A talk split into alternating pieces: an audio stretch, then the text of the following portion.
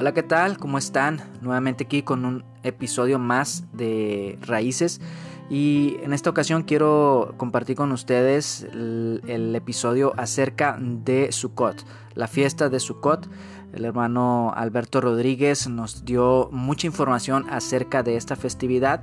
Solamente les quiero pedir disculpas en cuanto al audio, las partes donde me toca a mí hablar o hacer las preguntas está mm, bastante bajo de nivel entonces quiero pedirle disculpas porque no pude recuperar el audio del micrófono que yo tenía pero las partes donde el hermano Alberto Rodríguez da la explicación acerca de esta fiesta están bien, está en un nivel considerable y sale muy bien su, voz y se, es, es clara. Entonces, Nada más e, es, eso. Eh, espero que tengan paciencia en cuanto a las partes que a mí me tocan. No son muchas porque realmente no me tocó hablar mucho en esta ocasión.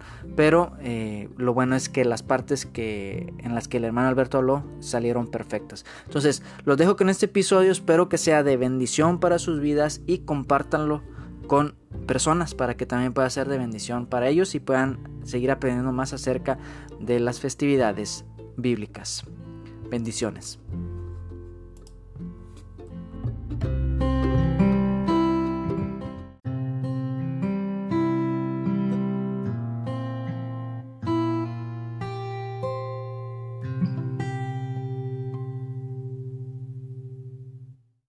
Estamos celebrando tiempos importantes, tiempos especiales, eh, lo que son las fiestas del Señor, sabemos que son muy importantes y son muy especiales para nosotros. Y pues simplemente queremos platicar un poco de lo que es esta fiesta de Sukkot, qué significa, por qué la celebramos, cómo la celebramos, qué importancia tiene en nuestra época, qué importancia tuvo en la época de Jesús y qué importancia tuvo en el transcurso de la historia del pueblo de Israel.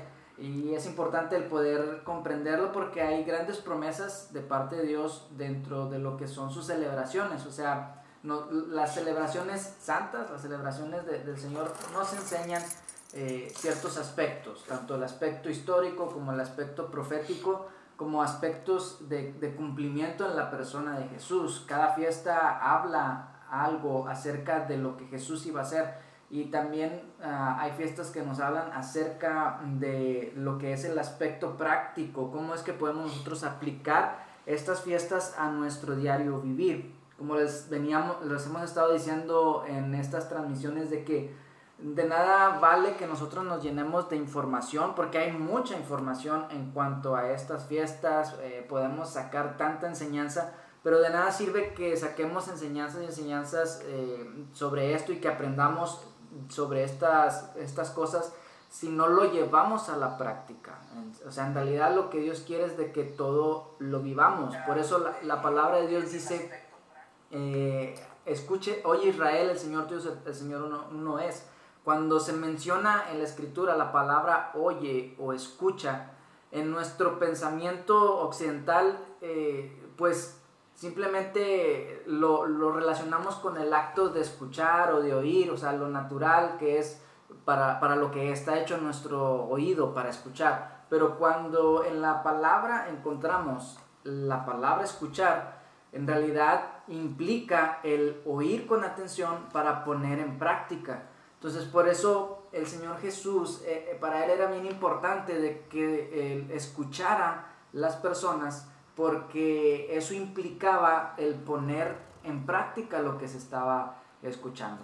Vemos en, las escrituras que los fariseos eh, estaban, seguían a Jesús, pero los que estaban escuchando eran los pobres, eran los que no eran de la élite, los que no estaban, eh, los que no eran fariseos. Eh, o sea, si ustedes se fijan en la escritura, siempre los que están escuchando son aquellos que no son de los fariseos, porque los fariseos lo que buscaban no era escuchar a Jesús, sino ver en qué Jesús se equivocaba o qué Jesús hacía que no era conforme a la Torah o conforme a la ley, para poder acusarlo de algo. Entonces ellos oían con sus oídos, eh, escuchaban con la forma natural que, que, fue hecho el oído para escuchar, pero no querían poner en práctica lo que estaban escuchando. Pero los que sí quería, los que sí estaban escuchando para poner en práctica, pues aquellos eran bendecidos, eran, eran prosperados. Entonces, me, me meto en esto porque, o sea, les digo de que si nosotros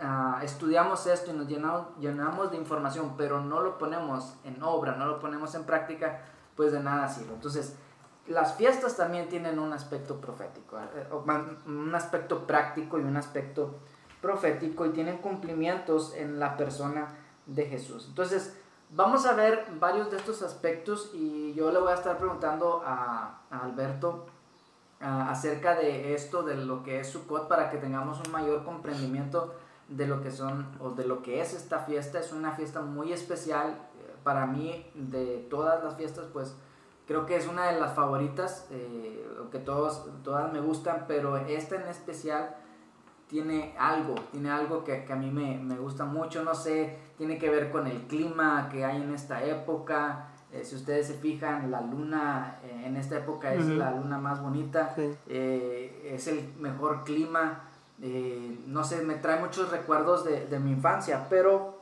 pues vamos a, a, entrar a lo que son estas preguntas para poder pues platicar acerca de esto que es la fiesta de, de Sukkot.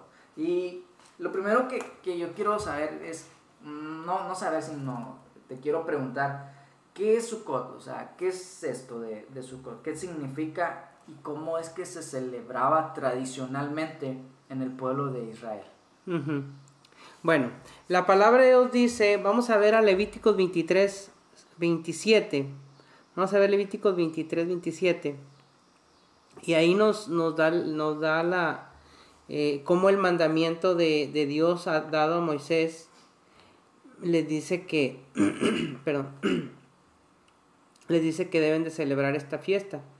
Levítico 23, en el 27, a los 15 días, a los, a los 10, perdón, es, es más adelante, es en el Sí, en el, en el 33. Y habló Jehová a Moisés diciendo, habla a los hijos de Israel y diles, a los 15 días de este mes séptimo será la fiesta solemne de los tabernáculos a Jehová por siete días. Entonces la, orden, la ordenanza era que Israel debería de vivir siete días, empezando desde el día 15 del mes séptimo. Hoy estamos justo eh, bueno, estamos eh, para iniciar el, eh, día 15. Si ustedes se van afuera, van a ver la luna completamente llena. Eso quiere decir, cuando la luna está completamente llena, quiere decir que estamos en el día 15. Ahí siempre, siempre cuando estamos en el día 15 del, calendario hebreo, la, la, luna está completamente llena. Entonces, ahí, ahí, hay una canción en México que dice que no hay eh, luna más hermosa que la luna de octubre, porque concuerda con, con esta luna, con la luna cuando se celebra la fiesta de Sukkot. Entonces, tenían que ellos vivir siete días en tabernáculos. Cuando ellos reciben este mandamiento, ellos ya tenían como referencia, por ejemplo, a Abraham. Abraham fue un hombre que Dios lo, lo llama de Ur de los Caldeos, lo que es ahora Irak, lo llama y le dice, ve a la tierra que yo te voy a mostrar. Y Abraham eh, se hace un hombre nómada, después de ser un hombre que vivía en una ciudad, en una cultura, una ciudad eh, donde había una cultura, donde había ya un sistema de gobierno, un sistema político, un sistema financiero. De todo ese sistema, Dios le dice, sal de tu tierra y de tu parentela, o sea, sal de todo ese sistema que tienes en Babilonia, bueno, lo que en ese tiempo después se le conoce como Babilonia, sal y ve a la tierra que yo te voy a mostrar. Entonces, Abraham sale y desde ahí comienza a ser un hombre nómada y comienza a vivir en tabernáculo, en un tabernáculo, en una tienda, en una casa provisional. Entonces de ahí vemos después Isaac y después vemos también el dato con Jacob. Dice que él también vivió en tabernáculos. Fue a buscar a su esposa por mandato, por, por petición de sus padres. Va a casa, a casa de su tío Labán. toma a una mujer, bueno, de hecho toma dos sin, sin darse cuenta o, se dio cuenta de una y después le hizo una trampa y eh, su tío Labán. Y cuando él regresa también vive esa misma, esta misma forma de vida, en una vida nómada, viviendo en tabernáculos. Después todos conocemos la historia como Israel, eh, los hijos de Jacob entran a Egipto y cuando ellos ya van a salir de Egipto, ellos ya tenían ese dato de que sus padres habían vivido nómadas y eran pastores de, de ganado. Entonces, cuando Israel sale de Egipto, ellos viven en tiendas por 40 años. Era su forma de vivir. Eh, de hecho, después vemos que esta fiesta, ellos cuando llegan a la tierra que Dios les da, ellos siguen celebrando la fiesta, pero ya no habían, ya no vivían ellos como nómadas porque ya tenían una tierra. Mas sin embargo, ellos recordando este acontecimiento de cómo ellos habían salido de Egipto y viviendo 40 años en el desierto en tiendas provisionales, ellos salían de sus casas y vivían, eh, no, vivían como, como en esos tiempos por siete días. Eran siete días lo que ellos... Y, cuando habla de siete días, el número siete es un número bien significativo, porque siempre que Dios habla del siete, habla de perfección. Es cuando tú inicias un camino para llegar a un lugar, cuando tú cierras un ciclo, inicias un ciclo y lo cierras. Y esto tiene que ver con los siete días de tabernáculos. Y más adelante lo vamos a ver por qué. Ellos, cuando ellos salen de, Egipto, Dios le dice a Moisés, Dios le da una visión a, Moisés. Y Moisés mira un tabernáculo en lo espiritual, baja del, monte Sinaí y les da órdenes a, Israel cómo él vio ese tabernáculo. Y dice que lo comenzaron a diseñar y mientras el pueblo vivía en tabernáculos en derredor, justo en medio estaba levantado un tabernáculo donde ellos veían que estaba la presencia de Dios. Ahí estaba la, columna de humo y la columna de fuego. Y ellos veían la gloria de Dios manifiesta. De hecho, registra que Josué, uno de, los eh, em, discípulos de Moisés, dice que él siempre estaba expectante, siendo joven, para ver la gloria de Dios descender en el tabernáculo que Moisés había levantado de un modelo que él había visto en lo espiritual. Entonces cuando Jesús dice, de mí escribió Moisés, nos hace todo el sentido, porque entonces Jesús lo que estaba diciendo, el verdadero tabernáculo era yo. Entonces, esto es, esto es algo histórico como cuando ellos comienzan a celebrar y llegan hasta la tierra prometida, pero ellos siguen celebrando esta fiesta de la misma manera viviendo en casas provisionales. Pero ya le habían agregado un elemento adicional y era que era un tiempo donde era tanta la alegría porque era la, se, se, trataba de la última cosecha del año. Después de esto venía la época de lluvias y se estaba preparando la tierra para la próxima primavera. Pero ya era la última cosecha. Y para ellos era de, de mucha importancia porque en esta fiesta ellos comenzaban a declarar que las lluvias, Dios iba a enviar la lluvia temprana y la tardía. Entonces ellos ya estaban haciendo una declaración, ellos ya estaban hablando de lo que no habían visto. En esta fiesta de Sukkot, el pueblo de Israel, cuando ya habitaba en, la tierra de, Israel, ellos ya hacían una declaración año, año con año que Dios iba a enviar sus lluvias temprana y tardía. Entonces, para ellos era, tenía todo el sentido, tenía todo el significado, históricamente para ellos era algo bien especial.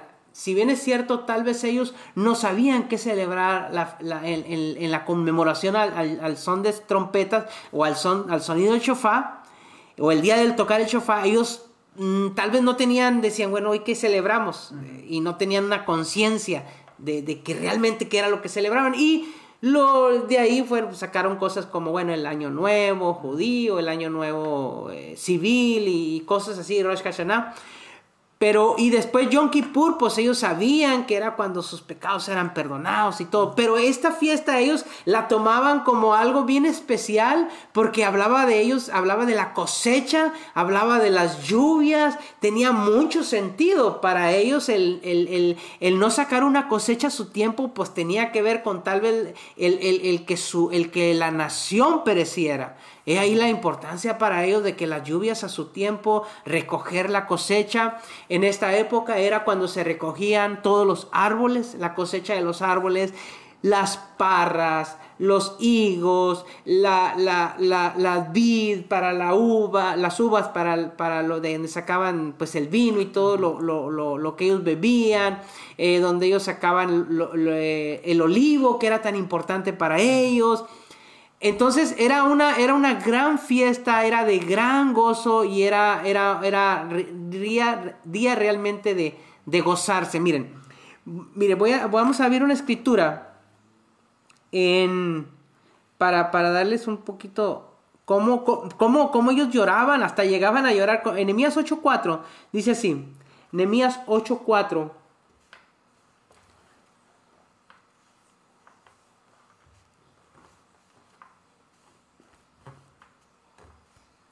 Nemías.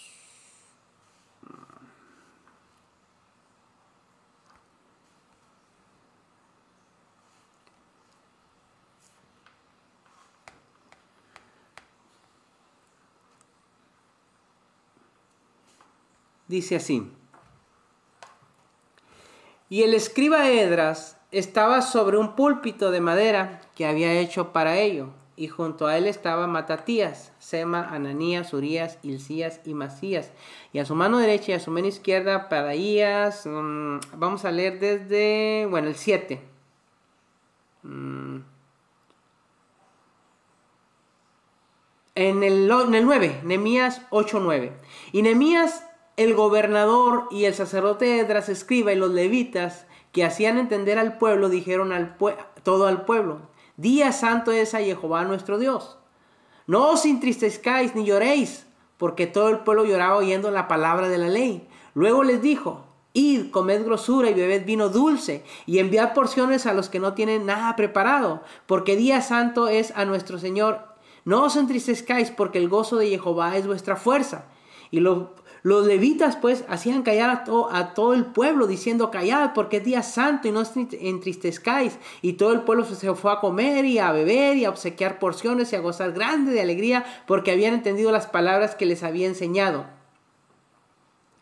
Eh, y en el 16. Salió pues el pueblo y trajeron ramas e hicieron tabernáculos, cada uno sobre su terrado, en sus patios, en los patios de la casa de Dios, en las plazas de las puertas. Eh, en la plaza de las puertas de las aguas, en la plaza de las puertas de Efraín, y toda la congregación se volvió de, de la cautividad, hizo, que volvió de la cautividad, hizo tabernáculos y en tabernáculos habitó porque desde los días de Josué, hijo de Nun, hasta el día, hasta aquel día no habían hecho así los hijos de Israel y hubo alegría muy grande y leyó Esdras en el libro de la ley de Dios cada día desde el primer día hasta el último. Hicieron fiesta solemne por siete días y el octavo día fue de solemne asamblea según el rito. Entonces vemos cómo ellos hasta lloraban porque no lo habían hecho desde la época de Josué. Ellos no habían hecho esta, esta, esta no habían celebrado esta fiesta. Y cuando escucharon de, de Esdras, cuando comenzaba a escuchar la ley, ellos lloraban porque era tanto gozo para ellos. Y inmediatamente hicieron tabernáculos para habitar ahí. Y vemos cómo de eh, esta fiesta que quedó marcado, tan marcado en ellos. Y vamos a ver otra escritura. En Juan 7, 37. Juan 7, 37.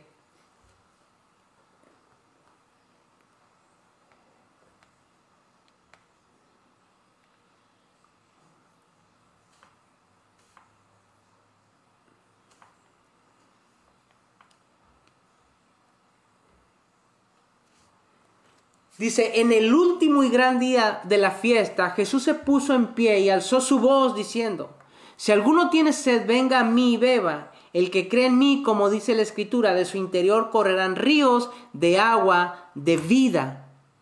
Esto dijo del Espíritu que había de recibir los que creyesen en él, pues aún no había venido el Espíritu Santo porque Jesús no había sido aún glorificado.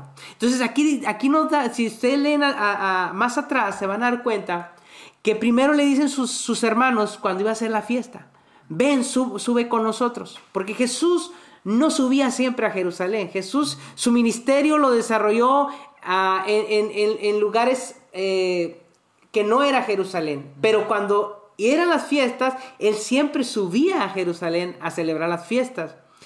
Y en esta ocasión sus hermanos eh, en la carne le dicen, oye, vamos, a, vamos a, que, a, que, a ir a la fiesta. Y Jesús les dijo, no, ustedes vayan.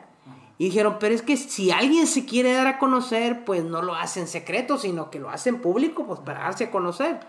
Como diciendo, hazte propaganda de lo que tú eres, de tus milagros, hazte propaganda. Pero él dice, no, vayan ustedes, porque el tiempo de ustedes siempre es, pero mi tiempo aún no es. Como diciendo, yo no puedo hacer las cosas cuando yo quiero, yo tengo que esperar los tiempos para hacer las cosas. Es como nosotros decimos, no, es que todos los días podemos hacer lo que, si vamos a hacer algo, lo podemos hacer cualquier día. Sí, tal vez sí, pero Dios estableció días donde nosotros tendríamos que hacer ciertas cosas que no, no se nos ocurrieron a nosotros, Dios lo, lo, diseñó de esa manera. Entonces Jesús cumpliendo cada una de las fiestas dijo, yo no puedo ir ahorita, pero vayan ustedes. Pero dice, sigue relatando más adelante, dice que a, a la mitad de la fiesta, dice que Jesús sube a la mitad de la fiesta. Entonces dice que cuando él mira, porque ya en esta época ya, ya, ya vivía, ya en esta época ya había cultivos, ya, había, ya sembraban, ya en, esta, en la época de Jesús ya, ya, ya hacían agricultura y lo que, lo que ellos hacían era que llevaban agua hacia la parte más alta unos cántaros de agua y después los vaciaban y venía el agua corriendo y la gente se mojaba y la gente eh, era, era, era, era, gran gozo y era, y era todo se tenía que ver con agua. Y cuando Jesús mira esa escena le dice, si alguno no está lleno, le faltó, y se venga a mí y de su interior correrán ríos de agua de vida. ¿Por qué? Porque la gente hacía todo el ritual de, de, eh, todo el ritual tenía que ver con el agua, con la cosecha, con la lluvia, pero Jesús les dijo, hay algo más importante, y es el agua espiritual. Haciendo, diciéndoles muy parecido a lo que le dijo a la mujer samaritana. Cuando le dijo, dame de beber, y la mujer le dijo, pero es que eh, tú siendo judío, ¿cómo vas a pedir a mí que soy samaritana? Y además tú ni tienes con qué sacar el... Ah, y le dice, si tú supieras quién te dice, dame, tú me pedirías a mí. Y ella dice, pero es que no tienes ni forma de sacar el agua, porque no tienes ni, ni, un, recipiente para sacar el agua del pozo. Entonces, cuando, eh, cuando, cuando Jesús le dice esto a la mujer, está hablando de, lo, de, la necesidad que había en su interior. Cuando Jesús comienza a hablarle, ella comienza a decir, me parece que tú eres profeta. Y no solo eso, sino que va y le dice al pueblo, hey, me parece que ya encontré el, Mesías, porque, porque me dijo todo, todo mi vida, o sea, como que me leyó por dentro. Y cuando ellos fueron, los samaritanos llegan y le dicen, este, cuando ellos vienen, eh, hay, un, hay una escena donde ellos vienen y él levanta la voz y dice, no dicen que faltan tantos meses para la cosecha. Dice yo, miren, levanten sus ojos. La, la, mies está blanca para la, para la ciega. Y, y, en ese tiempo los samaritanos vestían completamente de blanco. Entonces Jesús estaba haciendo referencia de que Israel, que fue esparcido para las naciones, es tiempo para que, oh, para, era el tiempo para que se le comenzara a hablar al Israel que allí había sido esparcido por las naciones y cuanto más al Israel en este tiempo que está esparcido por las naciones, porque recuerda, Israel ya no es aquel que nació en Israel o es hijo de Jacob. Israelita, más bien, Israel es aquel que ha sido lavada con la sangre del cordero. Eso lo dijo el apóstol Pablo, porque ya no es Israel el que lo es en lo exterior, era ahora es Israel el que lo es en lo interior. El interior hay un cambio de nosotros, hay un cambio. Entonces nosotros les hablamos porque la, es tiempo de cosecha. En este tiempo, cuando ellos estaban celebrando la fiesta de Sukkot, Jesús les dice algo muy importante. Sí, ustedes están contentos por la cosecha física, pero la cosecha espiritual es lo más importante. Si alguno tiene necesidad de agua, venga a mí y dice, y de su interior correrán ríos de agua de vida. Esto dando a entender del Ruach desde el poder de Dios, cuando, porque aún todavía no, así, no había sido, aún no había sido glorificado. Entonces, esto es a grandes rasgos como eh, esta, esta fiesta de Sukkot fue teniendo sus cambios, pero siempre el mismo sentido de vivir en tabernáculos. De hecho, a mí me encanta ahorita ver un poquito de los eh, tú te metes al Pinterest o a, las redes sociales y los que viven en Israel muchas veces no tienen ni mucho territorio, pero a veces tienen una, una terracita y hacen una sukkot y, y, hay, uno, hay un video muy, muy gracioso donde una, una troquita, una pica pequeña atrás en la caja hizo una sukkot. Entonces, eh, nosotros es tiempo de que hagamos eh, cultura con nuestros hijos. Es tiempo, miren. Eh, estamos viendo una época bien difícil, donde nosotros criamos a los niños ah, haciendo cosas que nos enseñaron a hacer en la iglesia y todo tiene que ver con entretener a los niños, eh, entretenerlos, a, crear actividades que los mantenga, que los mantenga pues de alguna manera entretenidos. Después el grupo de jóvenes, nos especializamos en hacer actividades de jóvenes para mantenerlos eh, a los jóvenes entretenidos. Pero resulta que cuando los jóvenes van a la universidad, esto es después de los 21 años, después de los 18 años, cuando ya empiezan a ir a la universidad, eh, un alto porcentaje de los jóvenes que entran a la universidad a los pocos años, en su, eh, cuando están en la universidad, ya no creen en Jesús. Son muy pocos los que, los que siguen creyendo en Jesús. ¿Por qué? Porque no hubo cultura en ellos, porque no generamos esa cultura en nuestras generaciones, sino que eh, simplemente les enseñamos religiosidad. ¿Qué, son, ¿Qué es religiosidad? Cosas que a nosotros se nos ocurrieron, que, salieron de nosotros, las hicimos como, que Dios las había mandado y nunca regresamos. Miren cómo Esdras eh, regresan del cautiverio y ellos deciden volver a generar esa cultura. Y vemos que el pueblo de Israel hasta el día de hoy es una de las culturas más antiguas que ha preservado. ¿Por qué? Porque todo esto es cultura, todo esto es una aplicación a sus vidas, es una aplicación a nuestra, a, nuestra vida diaria, eh, es, es, es, cultura lo que nosotros generamos, son tiempos donde los niños recuerdan cosas específicas porque es el espíritu lo que estamos ministrando, no simplemente entretenimiento. Entonces, es una autocrítica que como cristianos estamos perdiendo eh, la batalla. Eh, eh, lo, estoy, lo estoy diciendo con mucho respeto, ¿verdad? Pero sí es tiempo de que nosotros nos volvamos a hacer cosas bíblicas de manera bíblica, si no queremos que a nuestros jóvenes se los esté engañando el diablo. Y en las universidades, ellos, los pocos que aún algún, aún creen en, en, en, en, la Biblia, no están 100% seguros de que van a ser salvos. Entonces, todo esto es un fenómeno, son estadísticas que están ahí, los números son abrumadores, no lo podemos negar. Podemos encerrarnos en un cuartito y decir, esto eh, no pasa nada y todo, pero la verdad, la verdad es que el enemigo nos está ganando en ese sentido porque somos muy religiosos. No queremos salir del cuadro que nos enseñaron, no queremos volvernos a lo que Dios diseñó ah, y esto tiene que ver también con la iniquidad. La iniquidad del ser humano rechaza todo lo que es de Dios. Y lo llaman es que no somos religiosos y esto es que no, esto, esto no es religiosidad, esto es algo que Dios estableció y que a través de esto vemos a Yeshua. Y Yeshua no se nos ha revelado solamente como una historia, sino se, se nos revela nuestro espíritu a través de estas solemnidades. Yeshua se nos revela a nuestro espíritu de tal manera que como dijo, como le dijo Jesús a Pedro, eres bienaventurado Pedro porque esto no fue de revelación humana. Miren, les voy a leer otra escritura en Juan 7 no, en Mateo 17. Mateo 17 4. Entonces Pedro dijo a Jesús, Señor, bueno es para nosotros que estemos aquí. Si quieres, hagamos aquí tres enramadas, una para ti, otra para Moisés y otra para Elías. Mientras él aún hablaba, una nube de luz los cubrió, y aquí una voz de la nube que decía, Este es mi Hijo amado, a quien en quien tengo complacencia, a él oíd. Al oír esto, los discípulos se postraron sobre su rostro y tuvieron gran temor. Entonces Jesús se acercó y los tocó y dijo, levantaos, no temáis, y alzaos. Y alzando ellos los ojos, a nadie vieron sino a Jesús solo. Dice la, relata más atrás que Jesús siempre tenía tres que lo seguían a, orar. tenía doce discípulos, pero tres de ellos eran como inseparables, muy, muy allegados a él. Era Pedro, Juan y el otro era Juan, Jacobo y Juan.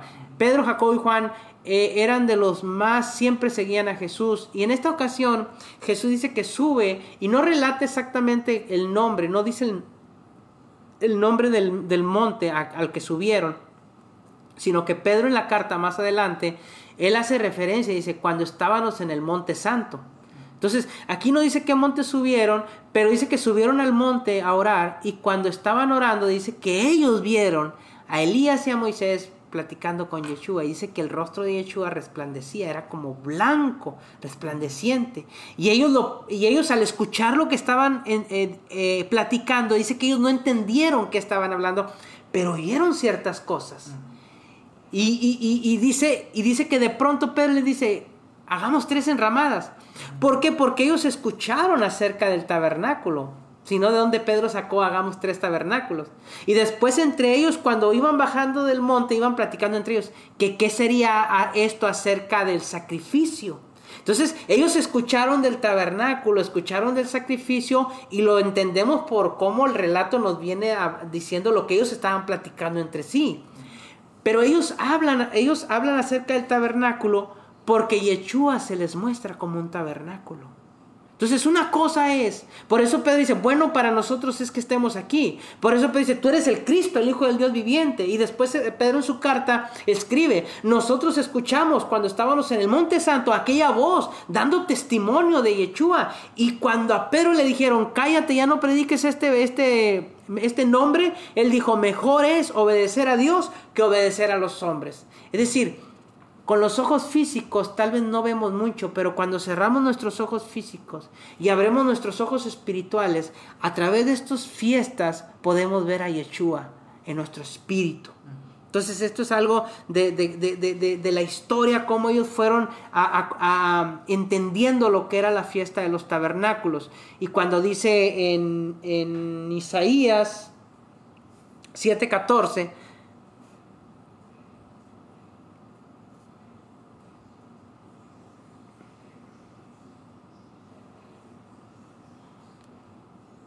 en Isaías 7:14,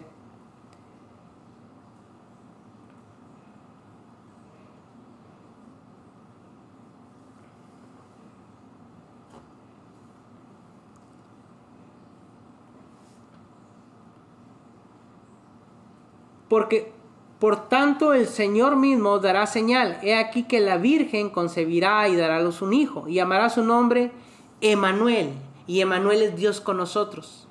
Entonces, cuando Juan eh, dice, en el principio era el verbo y el verbo era con Dios y el verbo era Dios.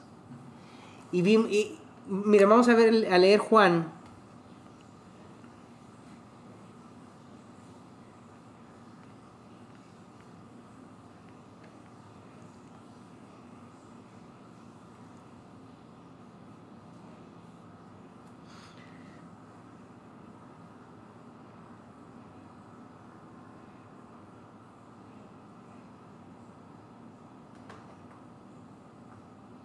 Dice, en el principio era el verbo y el verbo era con Dios y el verbo era Dios. Este era en el principio con Dios. Todas las cosas por Él fueron hechas y sin Él nada de lo que ha sido hecho fue hecho.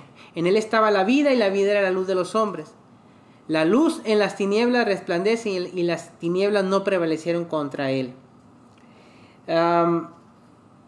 dice en el Ok, y dice en el 8, no era él la luz, sino que para que diese testimonio en el 9. Aquella luz verdadera que alumbra a todo hombre venía a este, a este mundo. En el mundo estaba y el mundo por él fue hecho, pero el mundo no le conoció. A los suyos vino y a los suyos no le recibieron.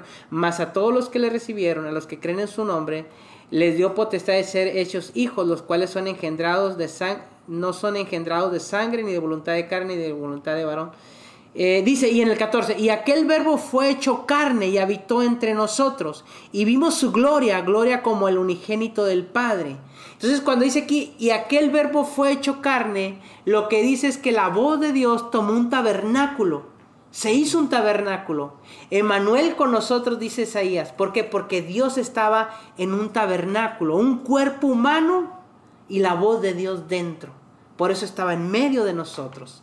Entonces, eh, esto es acerca de, cómo nosotros ahora, e, es como, como Israel fue viendo eh, este tabernáculo o esta fiesta de los tabernáculos. Sí, los, aspectos históricos eh, con relación a lo que es Sukkot y, y, la fiesta de, de, los tabernáculos. Lo que me llama la atención es la diferencia que hay entre Yom Kippur y la fiesta de los tabernáculos. O sea, que Yom Kippur es más una conmemoración o más bien es un llamado a, estar triste, a estar arrepentido, a estar eh, meditando en, lo que hemos hecho, que, en qué hemos fallado. Pero Sukkot es una fiesta, o sea, es de gran alegría, hay, una, hay mucha diferencia. Por lo que, digo esto por lo que hablabas acerca de cómo es que ellos eh, llevaban las aguas y ellos se gozaban cuando recibían esas aguas. Y luego todavía Jesús les dice, o sea, si, si uno quedó insatisfecho, pues venga a mí y vea, o sea, eh, y, también me llama la atención todo esto, lo que tiene que ver con la cultura de ellos y cómo cada cosa que Jesús hacía eh, era, como decías la vez pasada, eh, era, lo decían porque estaban viviendo en, cierto, en cierta época y en cierto tiempo, o sea, no nomás lanzaban las cosas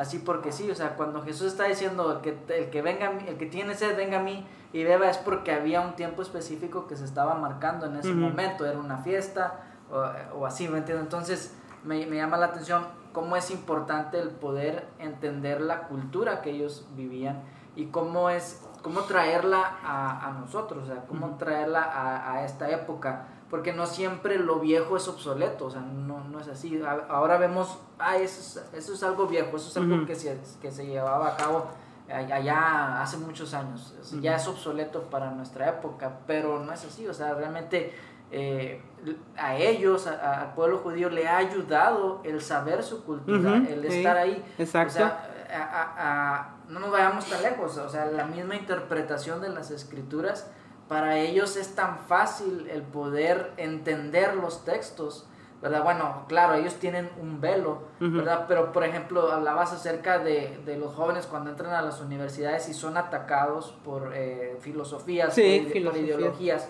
Eh, la palabra de Dios es atacada constantemente, o sea, y, y viene alguien que no conoce la cultura y lee las escrituras y dice, ah, es que aquí hay errores, exacto, Esto, esto no, no, no, tiene sentido. No, aquí, aquí el Génesis lo escribieron varias personas porque aquí nombra una cosa y se contradice con la otra, pero después llega un judío, llega alguien que conoce su, el lenguaje, la cultura, el por qué se escribía de esa manera y le dice, no, es que estás equivocado, es por esto, por esto, por, esto por, lo otro. Entonces, por eso es importante el volver al origen de las cosas, el poder entender la cultura, el poder entender eh, el, hebreo aún. O sea, nosotros no, tenemos el idioma hebreo, pero es importante el poder al menos entender los conceptos sí, claro. hebreos. O sea, porque ya cuando vemos el Nuevo Testamento, pues ya es en griego, eh, ya tiene unos conceptos diferentes que no alcanzan a describir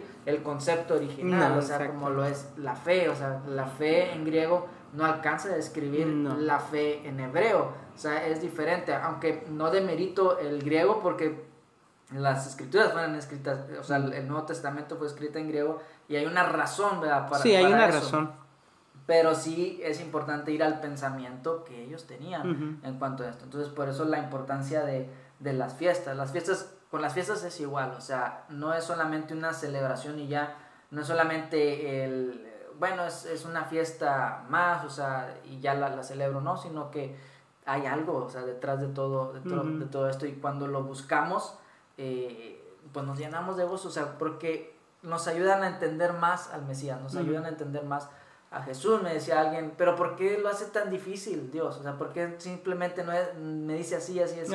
Bueno, porque Dios se deleita en que le, lo descubramos. Sí, claro. O sea, a, nuestras parejas nos, les gusta que nosotros les preguntemos, que nosotros descubramos cosas de ellos, porque eh, eh, en eso se, se manifiesta también el, el, la pasión por alguien, el amor por alguien. O sea, yo no me conformo solamente con conocer a mi esposa así en, lo, eh, en lo externo, sino quiero saber más acerca de ella. Igual ella, o sea, quiere saber más acerca de mí. Entonces, esa es la relación con Dios. O sea, en eso se deleita Dios, de que lo busquemos. Igual en, la palabra es...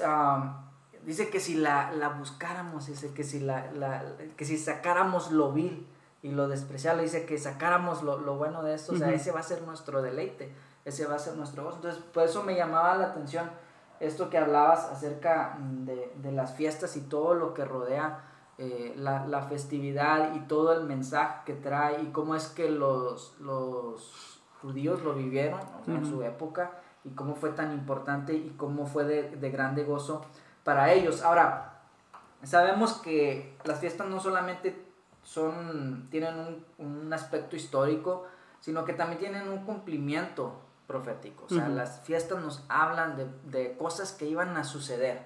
¿verdad? El Señor Dios le mostró a su pueblo por medio de las fiestas acontecimientos, cosas que iban a, a venir. Y una de las cosas es que estas revelan al Mesías, revelan a, Jesús, o más bien son eh, señales, ¿verdad? Que, que nos muestran a, a, Jesús de alguna manera. Entonces, eh, no sé si quisieras platicarme un poco acerca de lo que es el cumplimiento de esta fiesta en la persona de Jesús porque también podemos ver a Jesús por medio de esta fiesta. Sí, eh, tal vez a lo mejor me, me adelanté un poquito, pero sí eh, es, es, ampliar un poquito más la idea de cómo Yeshua, cuando Yeshua viene, eh, él viene a cumplir lo que, porque así dice la escritura, dice, porque los profetas y la ley profetizaron. Es decir, no solo los profetas profetizaban, sino que la ley también tenía profecía, los rituales eran proféticos. Cuando Moisés levanta el templo, el perdón, el tabernáculo, era una profecía de Yeshua. Y de hecho todos los utensilios que contiene el templo, el tabernáculo, eh, hablaban de aspectos que Yeshua cumplió. Eh, la, la, fuente de bronce, el altar de, bronce, eh, el candelabro, eh, la mesa de los panes, de los panes, o sea, todo hablaba de Yeshua, todo, eh, inclusive si vas más hasta profundo, hasta te puedes dar cuenta que hasta las medidas tenían que ver con, con con lo que se cubría las, las, las, las cortinas, los colores, todo nos hablaba de Yeshua y así como Yeshua es el sacerdote, pues él también es el tabernáculo. Él es, él es, eh, dice, eh, hay, una escritura que dice que los ángeles le dijeron a los pastorcillos que estaban eh, apacentando el ganado en esa madrugada, dice, vayan allá a, cierto lugar y encontrarán a un niño envuelto en pañales. Y, y lo que dice es que estará envuelto en lino fino. Y lo que dice no es que estará en un pesebre, sino que iba a estar en una sukkot, una sukkot, eh, porque cuando Yeshua nace, nace en la fiesta de Sukkot. Eh, en esa época tenían que ir a, la fiesta, la gente subía y cuando María, eh, a punto de, dar a luz, sube a, Jerusalén y dice que no se encontró lugar en el mesón porque esa ciudad se llenaba se llenaba y, lo más común en esa época era que cualquiera hacía su, su su tabernáculo y ahí habitaba. Era, era, era algo tradicional, cultural para los judíos, el subir de donde estuvieran, subir a Jerusalén y, al llegar ahí ellos mismos hacían sus propios Sukkot provisionales y ahí fue donde, donde María eh, da a luz a, a Yeshua en una, en una en una Sukkot, en la fiesta de la Sukkot, en, fiesta, en la fiesta de los tabernáculos. Y, todo esto porque Él era el verdadero tabernáculo, como lo leímos en, dice, y, y, el verbo se hizo carne. Realmente el original a lo que hace referencia es que el verbo se tabernaculizó, se hizo un tabernáculo. Y por eso dice, y he aquí Emanuel con vosotros, porque Yeshua es el verdadero tabernáculo, Él es el tabernáculo. Miren, mira, todas las fiestas tenían que ver con, el templo. El templo fue sacado del tabernáculo. O sea, eh, Moisés levanta el tabernáculo de, cortinas en el desierto. Después, eh, todo lo que pasa llega a la época de David y ve que la arca del pacto pues está así nada más a la deriva, no hay nada para protegerla ni nada. Y él dice, bueno, voy a hacer un tabernáculo eh, y levanta un tabernáculo. Pero la idea de él era hacer un templo de, piedra, porque dice, yo habito en una casa... Eh, eh, pues hecha de, una, bien, una buena casa y mira dónde está el tabernáculo, la, arca de, de Dios. Entonces, eh, Dios le dice, no, tú no me puedes hacer un templo, pero Moisés, su hijo, le, hizo, le hace un templo. Entonces el templo es un diseño del tabernáculo y todas las fiestas siempre giraron en derredor del tabernáculo. Siempre tenían que ver con el tabernáculo. Y es lo mismo, nosotros todo lo que hacemos tenemos que ver la figura del Mesías. Si tú haces una celebración sacada de Deuteronomio, Levíticos 23, pero tú, tú, nunca miras a Yeshua, tú estás haciendo un ritual sin vida, algo hueco. Pero si tú tomas el tiempo y lo haces y viendo la figura del Mesías, entonces tú estás dándole sentido a ese ritual porque vemos que el tabernáculo, así como todas las fiestas giraban en derredor del templo, diseño del tabernáculo, así todo lo que nosotros hacemos gira en derredor de Yeshua. Y como el tabernáculo fue levantado en medio del pueblo de Israel y las doce tribus alrededor, Yeshua hoy está en medio de nosotros. Esa fue la promesa que él dijo. He aquí yo voy delante de ustedes todos los días de vuestra vida hasta el fin del mundo. Y cuando sus discípulos estaban a punto de tirar la toalla, cuando, eh, eh, eh, cuando Jesucristo muere en la cruz y sus discípulos estaban por allá escondidos, les dice, vayan y díganle a, a, mis discípulos y díganle a Pedro. Entonces, que yo voy con, ellos. Entonces Jesús siempre ha estado con nosotros a través de su Espíritu Santo. Ese es el tabernáculo del que hablamos nosotros. Jesucristo es nuestro tabernáculo, es, es el lugar donde, donde, nos, donde tenemos toda, donde se centra toda nuestra vida, donde se centra todo lo que hacemos. Pero de la misma manera como Yeshua es un tabernáculo, nosotros también somos un tabernáculo. Ahora somos un tabernáculo vivo un culto racional, un sacrificio vivo. Ya no hacemos rituales, ahora lo que hacemos es entregarle nuestra vida a Dios. Recordar que Yeshua es el tabernáculo. Él es el, verdadero tabernáculo, como lo dice en... Bueno, como lo leí ahorita en, en, en, Mateo 17, acerca de cuando, eh, cuando Pedro le dice, hagamos tres tabernáculos, o sea, dando a entender que, que su cuerpo, que, que esa morada era la, era la morada que Dios había levantado para que ahí estuviera su voz, su palabra. Entonces, este es como vemos a Yeshua en el tabernáculo. Muy bien, entonces, eh, ahora vemos estos aspectos y quisiera también que me, que me hablaras un poco de lo que es el aspecto práctico. Ya vimos cómo lo celebraban eh, en la antigüedad, cómo lo celebró Jesús, o sea, vimos varios aspectos eh, que mostró Jesús eh, en su época, pero cómo lo celebramos nosotros y qué sentido tiene, qué sentido práctico encontramos para nuestras vidas, cómo lo podemos implementar en nuestro diario vivir o de qué nos habla directamente Dios a nosotros en cuanto a lo que es esta, esta festividad. Eh, si me puedes decir. Miren, hay una escritura en Ageo, Ageo 1, mm, Ageo 1, 4 creo, déjame ver. Mm. Ageo 1. A ver, déjame ver. Es en el. 2. Es Ageo 1, 2.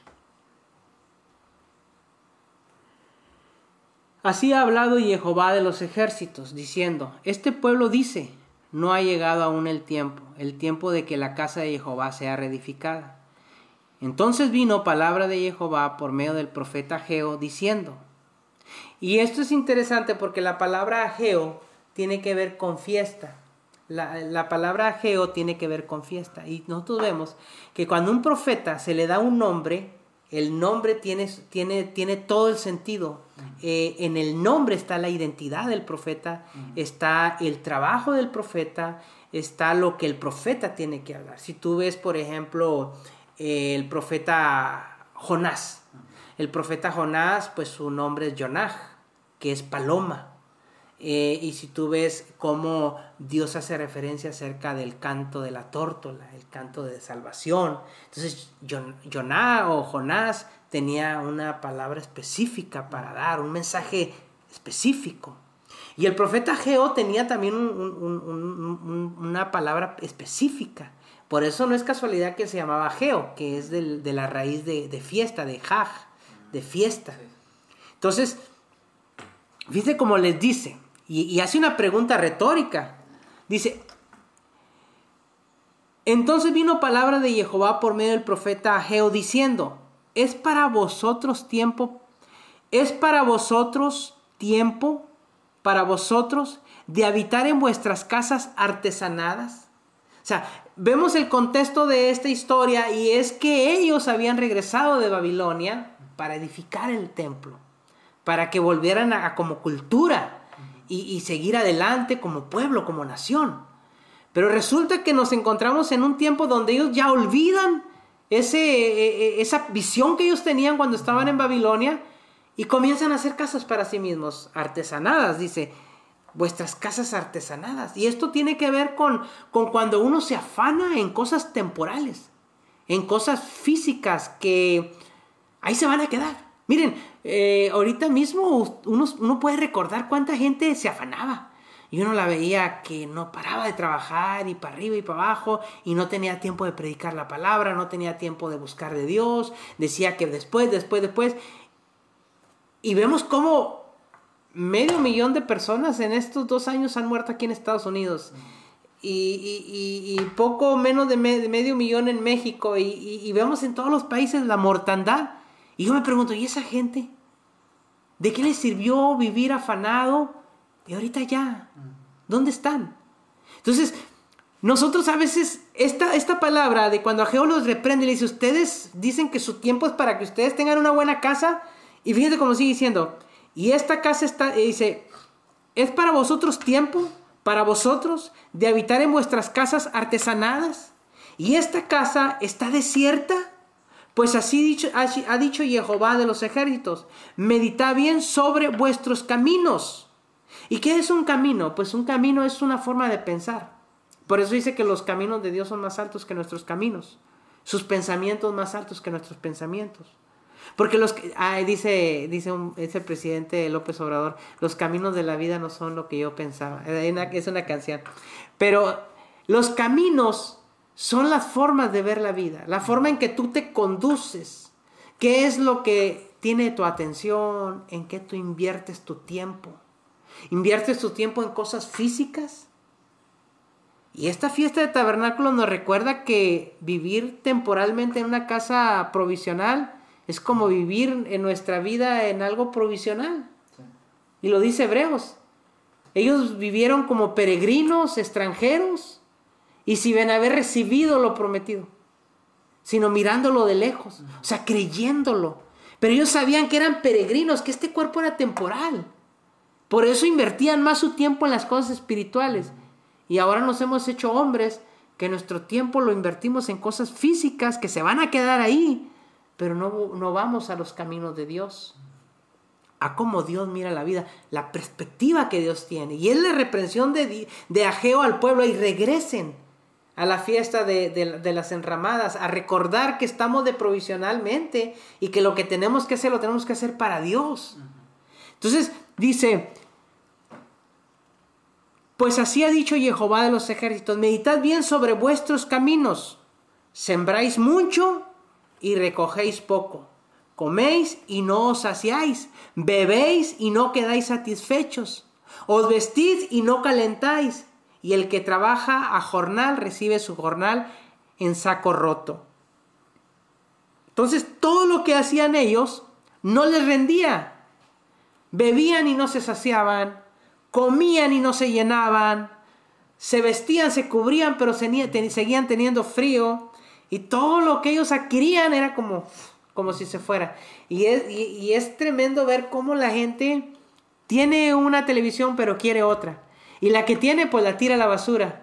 Y, tiene un carro pero quiere otro. Y el que tiene pues Y así siempre está adquiriendo, adquiriendo, adquiriendo. Y vemos cómo en Estados Unidos la gente tiene almacenes de cosas. Cosas y cosas y cosas y cosas que nunca va a usar. Pero es esa ansiedad por llenarnos. Pero nunca nos llenamos. Vamos al mall, bueno, en nuestra época, los de ahora van al Amazon, a su teléfono, a Amazon, adquirir, adquirir, adquirir, pero nunca se sacian. Sienten la adrenalina cuando llega el camioncito de Amazon y les deja el paquete. Pero una vez que ya lo tienen, ya van y lo arrecholan ahí en un rincón y ya van al teléfono a ver qué más quieren comprar por... Y Amazon haciendo un negociazo, Amazon haciendo un negociazo porque la gente tiene esa necesidad de adquirir, adquirir, pero nunca se sacia. Y esto es lo que el, profeta Geo les está diciendo, echan en un saco roto. Así ha dicho Jehová de los ejércitos, meditad sobre vuestros caminos, subid al monte y traed madera, y reedificad la casa, y pondré en ella mi voluntad, y seré glorificado, así ha dicho Jehová. Entonces lo que Dios nos llama con esta fiesta de los tabernáculos es a que entendamos que en este mundo, y cuando hablo del mundo no estoy refiriéndome al globo terráqueo porque esto aquí va a estar siempre. Dios lo hizo para que nosotros lo habitáramos eternamente. Pero si el sistema en el que estamos va a pasar. Y estamos bien metidos en el sistema, un sistema consumista, un sistema voraz, un sistema de adquirir, de pasar por encima de los demás, de oprimir al que es más débil y, que, y que, que se vaya creciendo más el que tiene más fuerza. Y esta pandemia nos reveló nuestro corazón. Países tomando vacunas para llenarse de vacunas y ahora la gente no se quiere vacunar, se están echando a perder, pero adquirió todas las vacunas que podían usarse en, otra, en otro país que, que tiene los menos recursos. Porque por esa de adquirir, de yo primero. Vemos cómo congresistas aquí en los Estados Unidos, sabiendo lo que se venía, porque tenían eh, información privilegiada, sacaron dinero de, eh, donde lo tenían invertido y lo invirtieron en otros, en otros eh, lugares donde ellos sabían que iba a rendir más, más ganancias, tomando ventaja de, la calamidad que se venía para el mundo con esta pandemia. Y, te puedo dar casos por miles en, en México, Estados Unidos, en donde sea la gente tratando de sobrevivir y se trataba de la sobrevivencia del más fuerte, cuando Dios nos enseña que siempre se trata de la protección del más débil, del más desprotegido. Y esto es lo que nos llama que estamos en un sistema y nos hemos metido tanto en ese sistema del anticristo, del antimesías, del diablo que tiene en oscuridad al mundo, y nosotros como cristianos estamos de la misma manera. Se, debiendo ser luz, nos convertimos en oscuridad porque estamos siguiendo el mismo sistema. El mismo sistema de números, el mismo sistema de, de ganancias, el mismo sistema, el mismo sistema. Y nos olvidemos que lo más importante es ir al que tiene la necesidad, estar ahí. Miren, leíamos la semana pasada cómo el otro profeta los reprende y dice, tal es el ayuno que yo he mandado, que, que, que, que, de, día te aflijas, pero luego después ah, oprimas al, al, desvalido y te enseñores del que está más débil. Dice, no es más bien que partas tu pan con el hambriento, de que, que busques la necesidad y suplas esa necesidad el que necesita, compartas y abras cárceles del que está encarcelado, el que está oprimido. ¿Por qué? Porque nosotros tenemos una gran verdad y nos callamos con esa verdad. Somos tan religiosos que vamos domingo a domingo a la iglesia y nos olvidamos del que está allá en el mundo. Ah, pero eso sí, somos buenos para juzgarlo. Somos buenos desde nuestra comodidad juzgar aquel que está mal. Pero ¿cuántas veces hemos ido hacia Él con amor, sin juzgarlo, a decirle que Dios lo ama, que Jesús murió por Él, con amor, sin juzgarlo? Porque no se trata de ir a juzgar a las personas, se trata de mostrarles el amor de Dios. Dios va a hacer lo demás. ¿Cuántas veces nosotros hemos invertido nuestro tiempo? Miren, nosotros por años hemos hablado, abran sus casas para estudio de la palabra, para casas de, estudio, donde, donde haya un ambiente eh, de hermandad, donde se pueda compartir la palabra. Y la gente no quiere abrir sus casas, porque les es gravoso. Les es gravoso estudiar la Biblia, les es gravoso preparar una predicación o, una enseñanza, aunque sea pequeña. Les es gravoso limpiar sus casas y mantener sus casas eh, apropiadas para una reunión. O sea, les es gravoso. ¿Por qué? Porque están afanados en cosas que no les llenan. Pero Dios nos está diciendo, abre tu casa para que se predique la palabra de Dios en tu casa. Mira, esta pandemia nos expuso lo mal organizados que estábamos, porque cerraron el templo, la, cerraron la iglesia, el edificio, y la iglesia corrió para todos lados, cuando debiéramos de abrir nuestras casas. Y miran, es el tiempo de abrir nuestras casas y de poner el nombre de Dios en nuestros hogares. Por si los edificios se cierran, la iglesia sigue predicando el Evangelio desde los hogares, organizados, con el propósito de establecer el reino de Dios primero en cada familia. Queremos cambiar el mundo, pero este cambio inicia en las familias, inicia conmigo.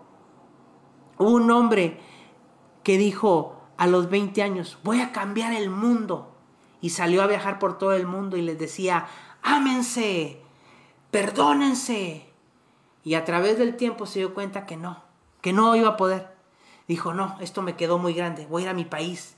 Dice que a los 30 años regresa a su país y comienza a decir a su país, ámense, perdónense, vamos a cambiar. Y el país no le hizo caso. A los 40 años dijo, no, el país me quedó muy grande, voy a cambiar mi ciudad. Y a los 40 años comenzó en su ciudad. Cambien, vamos a amarnos, vamos a perdonarnos. Y se dio cuenta que aún la ciudad le quedaba grande. A los 50 años decidió cambiar él mismo. Y cuando él comenzó a cambiar, vio que comenzó a cambiar su alrededor.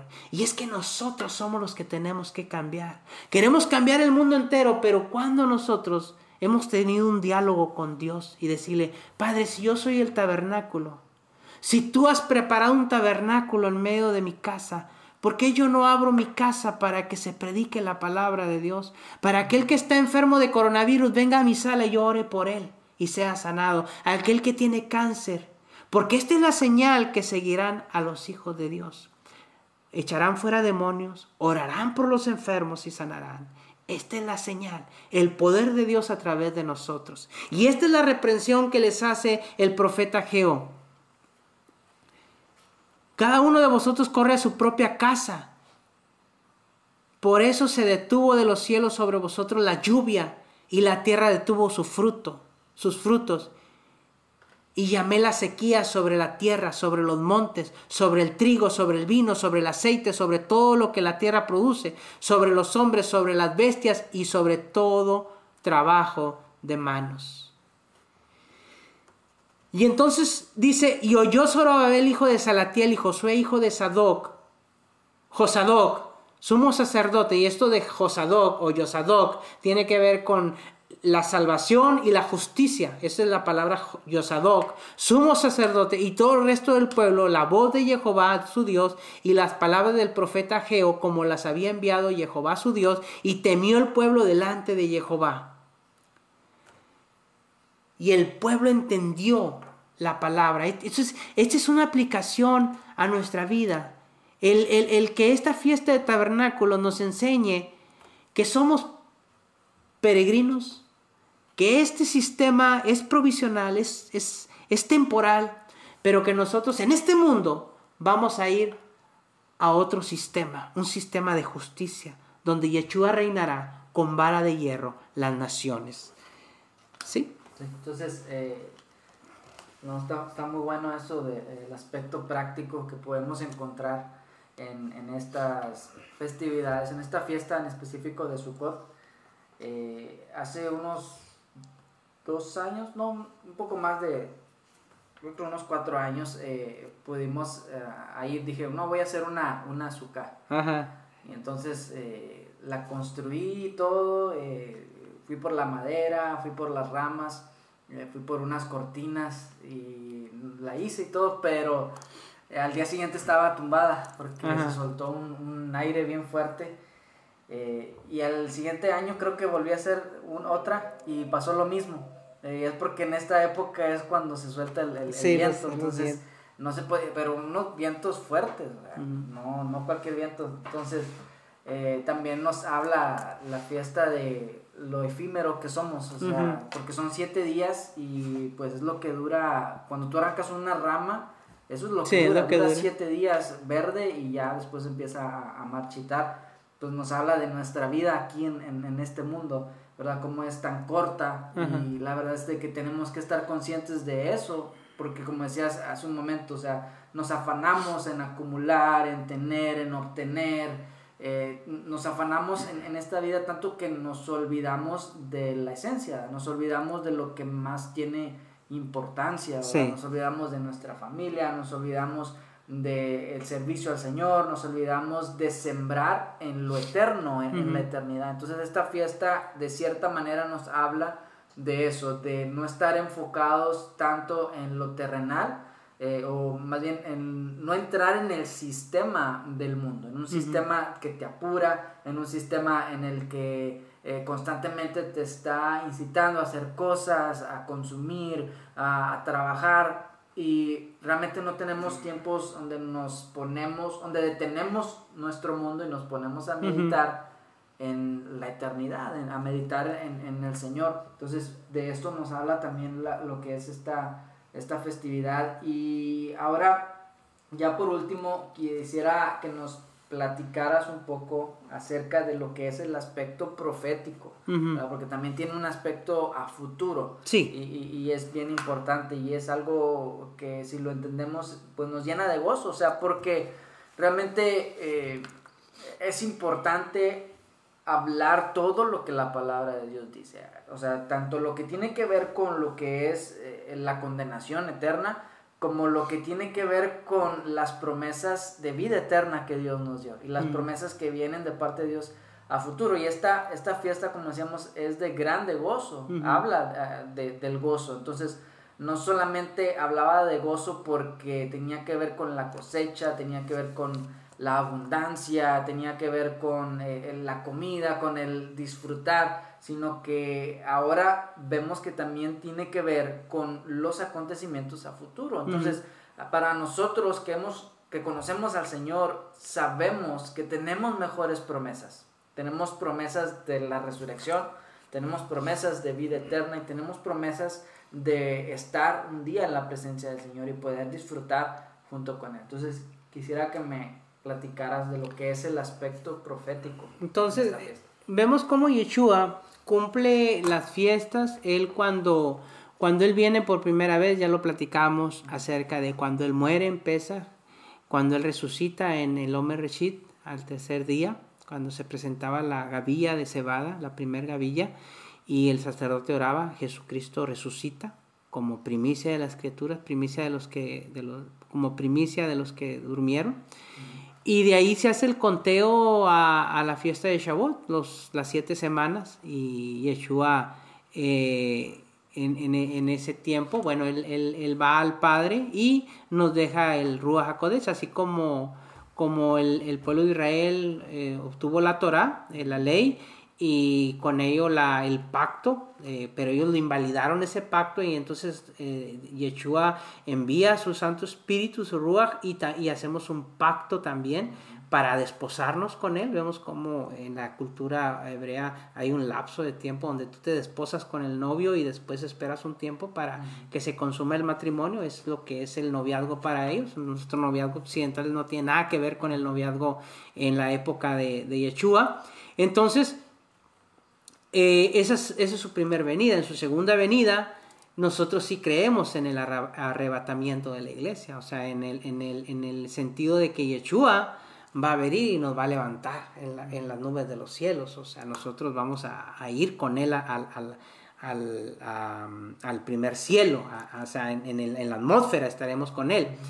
Pero aquí abajo se esperan 10 días de terror, 10 días donde Dios va a, someter a las naciones, donde va a, a ir a llegar hasta el Yom Kippur, el día del clamor, el día del juicio, el día donde va a, le van a hacer querer hacer guerra a Yeshua. Todas las naciones eh, eh, pondrán sus cañones en contra de Israel para querer exterminarlo por completo y es cuando, cuando Dios les va a dar la oportunidad de que ellos acepten a Yeshua. Pero eh, Yeshua, Dios va a estar tratando con su pueblo Israel físico aquí, el que, el que está allá en, Israel, va a estar tratando y va a ser 10 días de terror. Entonces, eso, eso de la fiesta de Yom Teruah o la, solemnidad de, de Yom Teruah tiene cumplimiento cuando nosotros seamos levantados.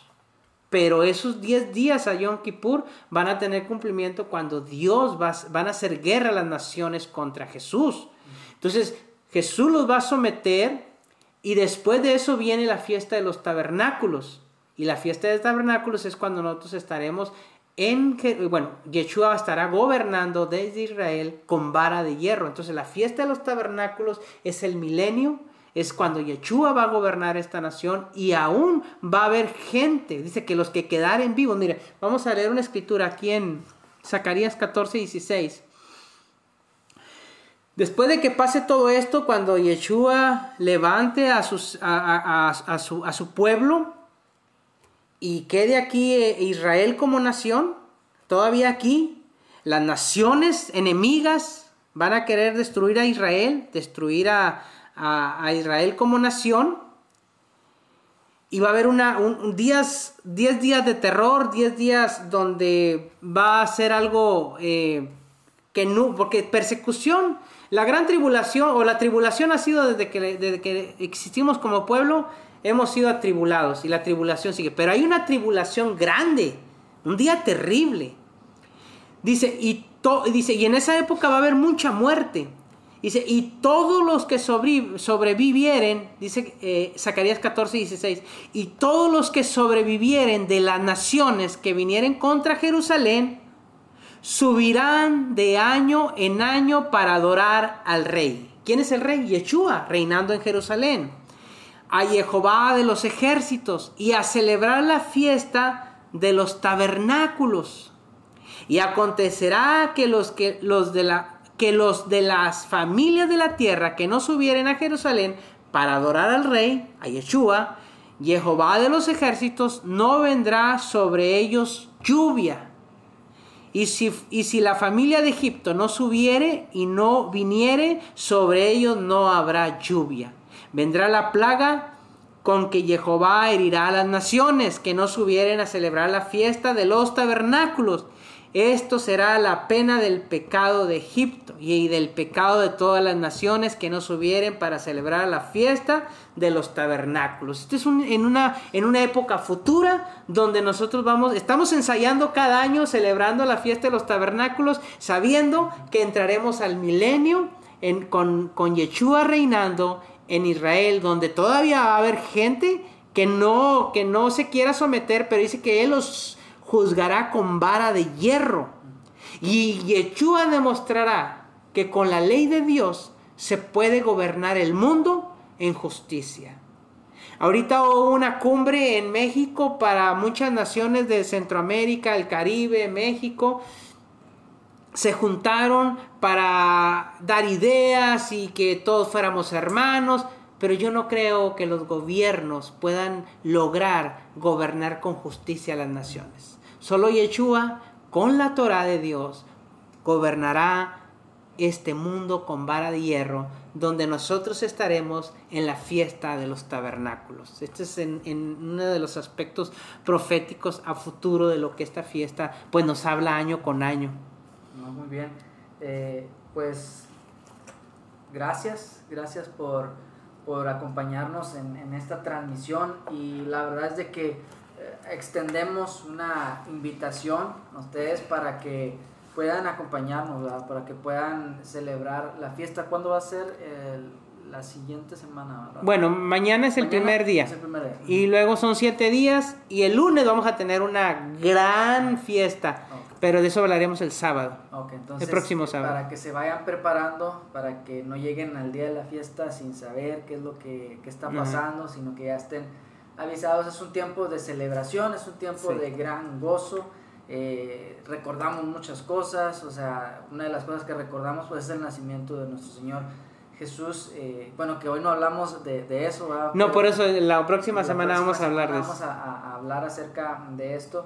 Eh, y pues sí, o sea, es un tiempo donde pasamos como pasamos tiempo como familia, enseñamos a nuestros hijos a qué, qué significa esto, no solamente hablado, sino que lo hacemos también práctico bueno, al menos esa es la, la, idea que tenemos, el poder hacerlo práctico con ellos para que ellos puedan eh, absorber lo más que puedan, porque así es Dios, Dios a, al pueblo de Israel le encargó que hiciera estas cosas porque los trataba como niños, para, porque el niño cómo es que aprende, tocando, viendo, practicando, esa es la mejor manera de, de aprenderlo, entonces eso quedaba como, por decirlo de alguna manera, codificado en su, en su ADN, en, su, en su interior, eh, tanto de que ellos estaban viendo en estas, en estas fiestas pues la figura del Mesías, ellos lo esperaban y, lo veían reflejado en, las fiestas. Entonces eh, es importante el que podamos nosotros eh, atender a esto y, y, gozarnos en, esta fiesta.